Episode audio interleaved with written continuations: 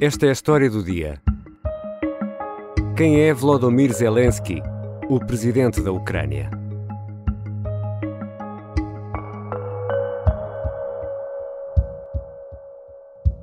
Всім добрий вечір. Лідер фракції тут, голова офісу президента тут, прем'єр-міністр Шмигаль тут. Zelensky, aqui acompanhado por elementos próximos do gabinete, grava um vídeo na noite de Kiev, em plena rua, para garantir que não vai abandonar a cidade. нашу державу. І так буде й далі. Слава нашим захисникам, слава нашим захисницям. Слава Україні!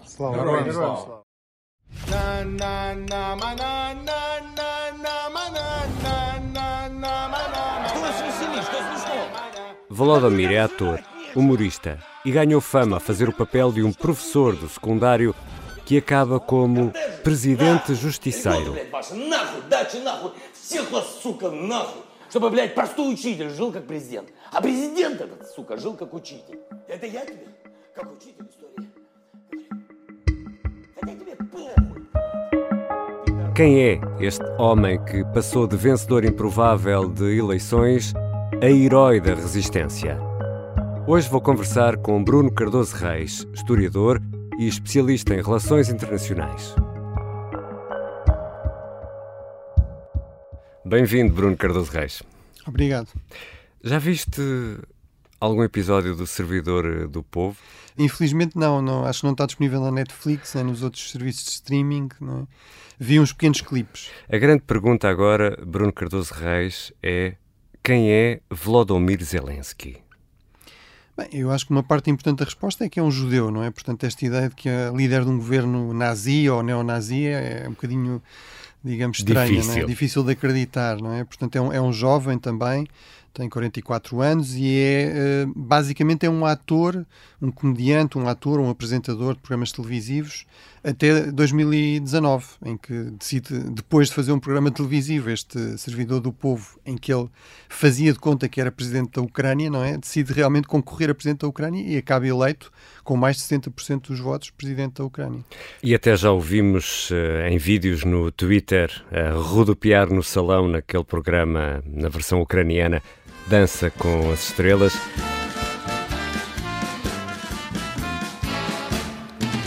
E ele dança bem. Falaste nessa questão de ele interpretar uma personagem eh, num programa de humor eh, que é um professor, é um professor de secundário que faz um Um professor de História. um discurso inflamado e vai acabar na política Пидорасы власть. Пиздят и пиздят, пиздят, сука, и пиздят. Ударение разное, смысл один и тот же. И всем по... Понимаешь, ты Como é que se dá o salto do humor e da televisão para a política? Bem, eu acho que eh, a grande explicação, digamos, da popularidade dele e do sucesso dele é é precisamente essa, é precisamente ele, eh, por paradoxal que seja, ele não vir da política, ele não estar envolvido na política, basicamente até concorrer a presidente. E, portanto, o grande ponto positivo que ele, que ele utiliza na campanha, não é? Além, de, obviamente, das suas capacidades de comunicador e, e o reconhecimento que tinha, não é? E a popularidade que tinha, mas é este argumento: votem em mim porque eu não sou um político, votem em mim porque eu não sou um político eh, como aqueles que vocês estão habituados, eh, envolvidos em escândalos, em corrupção, em, em, em esquemas obscuros, e, portanto, eu sou a alternativa jovem e fora deste esquema e que pode, de forma credível, dizer que vai tentar combater a corrupção, a clepto- cleptocracia ucraniana. Vou pegar nesse ponto porque importa aqui pararmos um pouco a história de Zelensky para perceber o que está para trás de Zelensky. Temos protestos violentos na Praça Maidan, uma revolução laranja. Bruno Cardoso Reis, consegues aí resumir a história da Ucrânia em dois minutos, os últimos 20 anos, pelo menos? Sim. A his- a história da Ucrânia é muito interessante, muito rica, também cheia de tragédias eh, históricas ao longo dos séculos, mas mesmo os últimos 20 anos tem muita coisa com que nos entreter. Eh, Basicamente, eu diria, temos aqui eh, uma série de presidentes que oscilam entre tentar uma aproximação à Rússia eh, e, e uma aproximação maior aos países ocidentais. Um um dado muito importante é que, seja por via de revoluções, como essa de Euromaidan, seja por via de eleições, por muitos problemas que haja na, na democracia ucraniana, por muitos problemas que haja de corrupção, realmente é um país que tenta ser uma democracia e em que de vez em quando, ao contrário, por exemplo, da Rússia, os presidentes mudam porque as pessoas não querem que eles continuem, seja por via de revoluções, seja por via de eleições. Depois de todos esses anos eh, conturbados, eh, também violentos, eh, Volodymyr Zelensky, como dizias há pouco, vence as eleições em 2019. Vence com mais de 73% dos votos. Зараз дуже дякую кожному. Зараз Isto com as tais promessas de limpar o Estado, limpar a corrupção, mas terá sido bem assim? Ao fim de três anos ou não? É, é, muito difícil fazer isso, não é? Ele, aliás, era acusado de ser um pouco também um, digamos, uma figura muito, demasiado próxima do, do oligarca, de um desses milionários com alguns negócios mais estranhos, eh, que controlava a estação de televisão em que ele trabalhava. Por outro lado, a resposta que ele deu foi: bem, mas toda a gente na Ucrânia trabalha em empresas de oligarcas e, portanto, nem todos os ucranianos são, digamos, instrumento desse, desse sistema. É, é, é assim que o sistema está montado. Agora, eu penso que, apesar de tudo, uh, não, eu não encontrei, procurei até com mais atenção hoje, não é? Uh, não encontrei referências que houvesse, digamos, negócios estranhos, enriquecimento súbito, não é? Portanto, aparentemente, pelo menos ele ter-se-á mais ou menos, mais ou menos mantido fiel a essa, a essa promessa. Agora, obviamente, está longe de ter resolvido todos os problemas da, da Ucrânia, até porque este contexto geopolítico torna muito complicado resolver os problemas da Ucrânia. Não é? Ele vence Poroshenko à segunda volta nas presidenciais. Poroshenko, que é outro oligarca. Exato, é o homem do chocolate, não é? Portanto, o grande milionário do, do chocolate uh, na, na, na, Ucrânia, mas lá está, é, é, é, será um oligarca, certamente terá negócios mais, mas aceitou a derrota, aliás, uh, está presente, está em Kiev, não é? Declarou o seu apoio ao atual governo. E de Kalashnikov e, na, na mão, na rua, não é? Por muito disfuncional lá está que esteja o sistema, eu acho que apesar de tudo há que valorizar aqui algumas virtualidades democráticas na Ucrânia. E num primeiro momento, depois da eleição de, de Volodymyr eh, Zelensky, Moscovo até gostou do resultado? Eu acho que houve, houve uma expectativa, houve sinais de uma certa expectativa positiva. Lá está, porque precisamente ele era um outsider, era alguém que vinha de fora e, portanto, não entrava bem. Uh, Moscou teria preferido, digamos, um candidato mais próximo, uh, digamos, da Rússia, não é? Daqueles partidos mais pró-russos, mas, apesar de tudo, não era alguém que viesse daquela elite também da oposição, uh, muito, muito hostil à Rússia ou muito crítica da Rússia. Portanto, houve aqui alguma expectativa positiva, mas rapidamente se percebeu que ele não iria alinhar com uma agenda com a agenda que, que agradava ao Kremlin, não é? E, portanto, rapidamente as coisas azedaram. Nestes três anos de mandato de uh, Zelensky, há também um episódio muito marcante e que, com toda esta situação que estamos a viver, quase que já nem nos lembramos do episódio Biden-Trump. Thank you very much. It's a great honor. Thank you very much, Mr. O, o primeiro impeachment, a primeira tentativa de impeachment do presidente Trump é precisamente em torno do, do escândalo, digamos, tendo como teatro a Ucrânia e tendo como um dos principais focos precisamente esta conversa que é, que é gravada, não é, e que é transcrita entre o Presidente Trump e o Presidente Zelensky, eh, digamos, pouco depois da sua vitória, dele tomar posse. Eh, aí é curioso porque o Presidente Zelensky vai precisamente elogiar muito o Presidente Trump, que foi algo que, outros líderes europeus também fizeram para tentar, digamos, o próprio Presidente Macron, por exemplo, tentar ganhar aqui alguma margem de manobra com ele, dizer que tinha aprendido muito com ele em termos de política, que tinha seguido até algumas das suas estratégias eleitorais, etc. Agora, o que é interessante é, e que mostra realmente que não convém não subestimar o Zelensky. Call. It was normal. We spoke about many things, and I.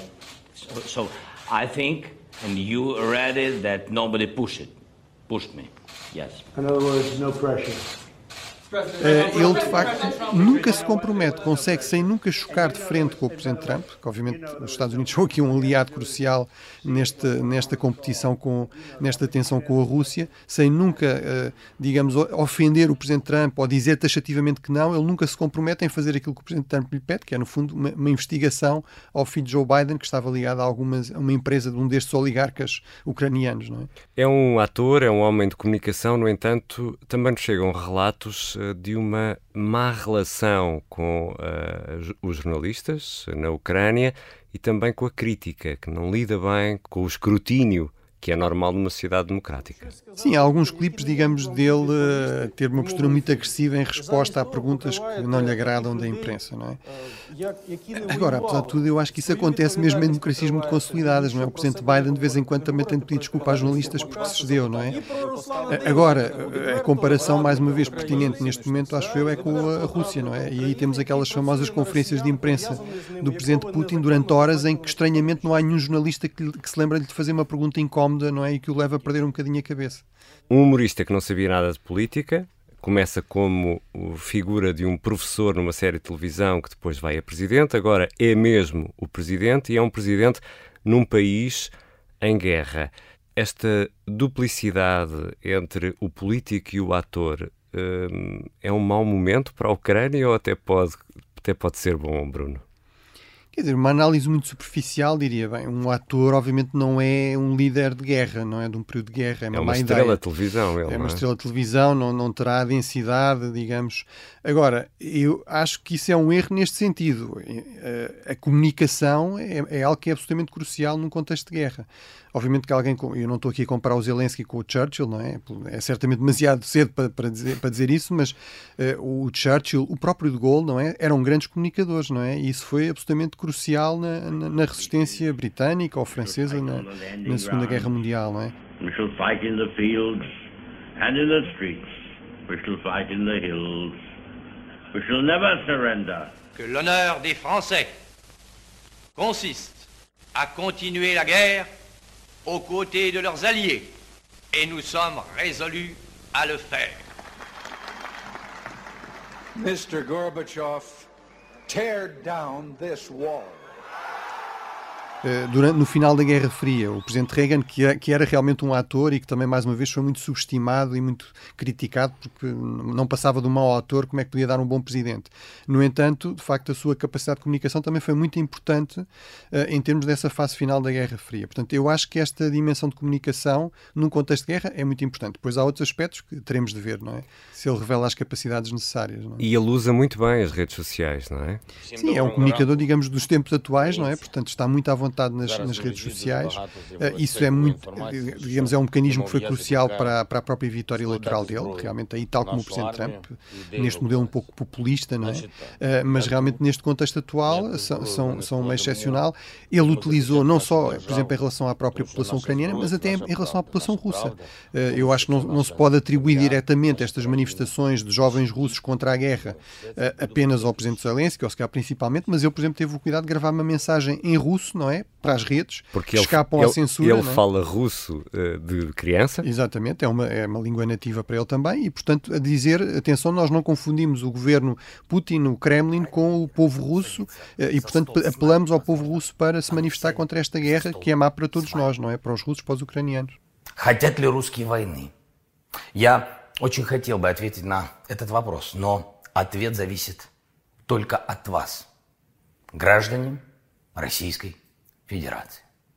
Дякую за увагу. Quanto disso pode ser verdade ou é plástico? É, não interessa isso nesta altura ou interessa?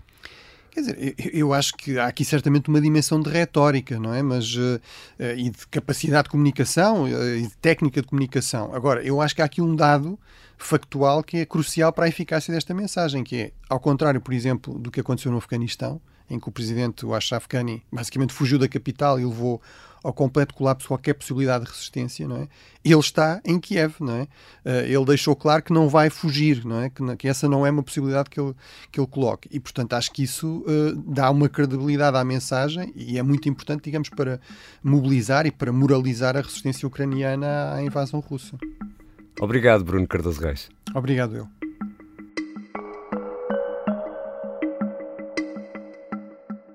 Na rádio e no jornal, continuamos a acompanhar ao minuto a situação na Ucrânia, onde estão os enviados especiais do Observador, Kátia Bruno e João Porfírio. Esta foi a história do dia. A música do genérico e a sonoplastia são do João Ribeiro. Eu sou o Ricardo Conceição. Até amanhã.